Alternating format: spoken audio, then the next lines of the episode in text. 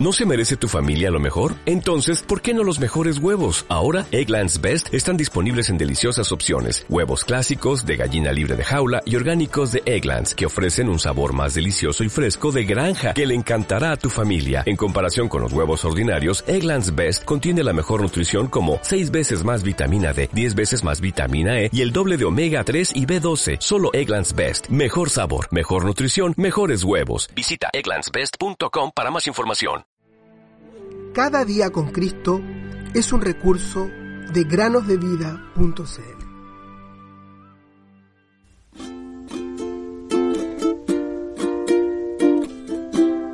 Aquí ahora el día de salvación. Segunda Corintios 6, 2. ¿Cómo están, queridos niños? Bienvenidos a otro día para meditar.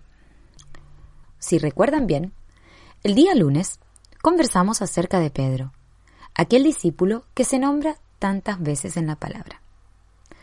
Hoy continuaremos meditando de él para ver qué ejemplo nos da para nuestra vida. Cuarenta días después de su resurrección, el Señor Jesús volvió al cielo. Él le estaba diciendo a sus discípulos que iban a recibir al Espíritu Santo y después de decir esto, y mientras ellos le veían, él fue elevado, y una nube le recibió ocultándole de sus ojos. Hechos 1.9. Qué asombroso, qué impactante habrá sido para Pedro, aquel discípulo del que hemos estado hablando. Diez días después que se cumplió lo que el Señor Jesús dijo justo antes de subir al cielo, resulta que Pedro, y los otros discípulos estaban reunidos orando durante la fiesta llamada Pentecostés en un aposento alto en Jerusalén. Y no estaban solamente los doce apóstoles, sino más de cien otros creyentes. De repente sopló un fuerte viento y llamas de fuego aparecieron sobre la cabeza de cada creyente. El fuego no los quemaba y ellos comenzaron a hablar en idiomas que jamás habían aprendido y alabaron a Dios por sus obras maravillosas. Podemos decir con total seguridad que ahora los seguidores de Cristo estaban llenos con el Espíritu Santo de Dios. Imagínense niños qué alboroto causó esto en Jerusalén. Muchas personas, ya sea de todo Israel como países lejanos que estaban en Jerusalén a causa de la fiesta, no podían creer lo que oían sus oídos, pues los discípulos le estaban predicando el Evangelio a los extranjeros en sus propios idiomas. Ellos no conocían estos lenguajes, pero Dios les dijo qué decir.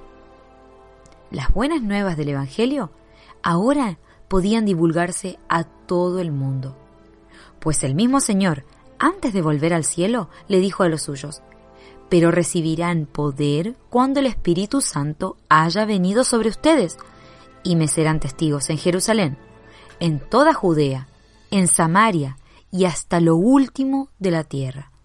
Hechos 1.8. Pedro fue la primera persona que Dios escogió para predicar el Evangelio de Jesucristo al mundo. Tan solo un par de semanas antes, él quiso volver a su oficio de pescador debido a su fracaso. Esto lo podemos encontrar en Juan capítulo 21. Pero allí estaba, hablándole al mundo acerca de Jesús crucificado, sepultado y resucitado. Ya no era aquel Pedro temeroso y confundido. Ahora era valiente y audaz. Él predicó un sermón poderoso y tres mil personas creyeron en Jesús. Un poco más tarde, cinco mil personas fueron salvas. ¡Qué impresionante! También realizó muchos milagros por el poder de Dios. Querido amigo o amiga, si sientes que tienes miedo y estás confundido, no te rindas. Dios fue capaz de utilizar a Pedro y también te utilizará a ti. Primero, asegúrate de pedirle al Señor que perdone tus pecados. Entonces, el Espíritu Santo vendrá a tu vida. Luego, déjalo que te guíe y prepare para lo que sea que el Señor quiera hacer en tu vida.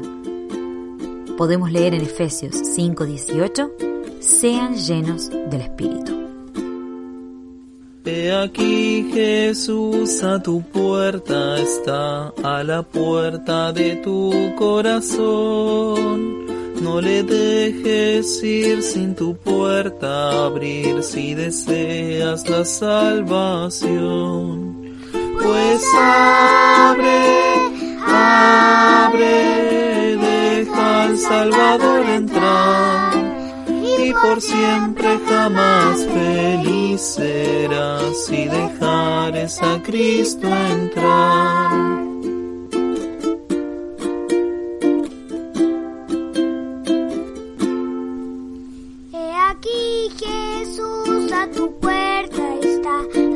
puerta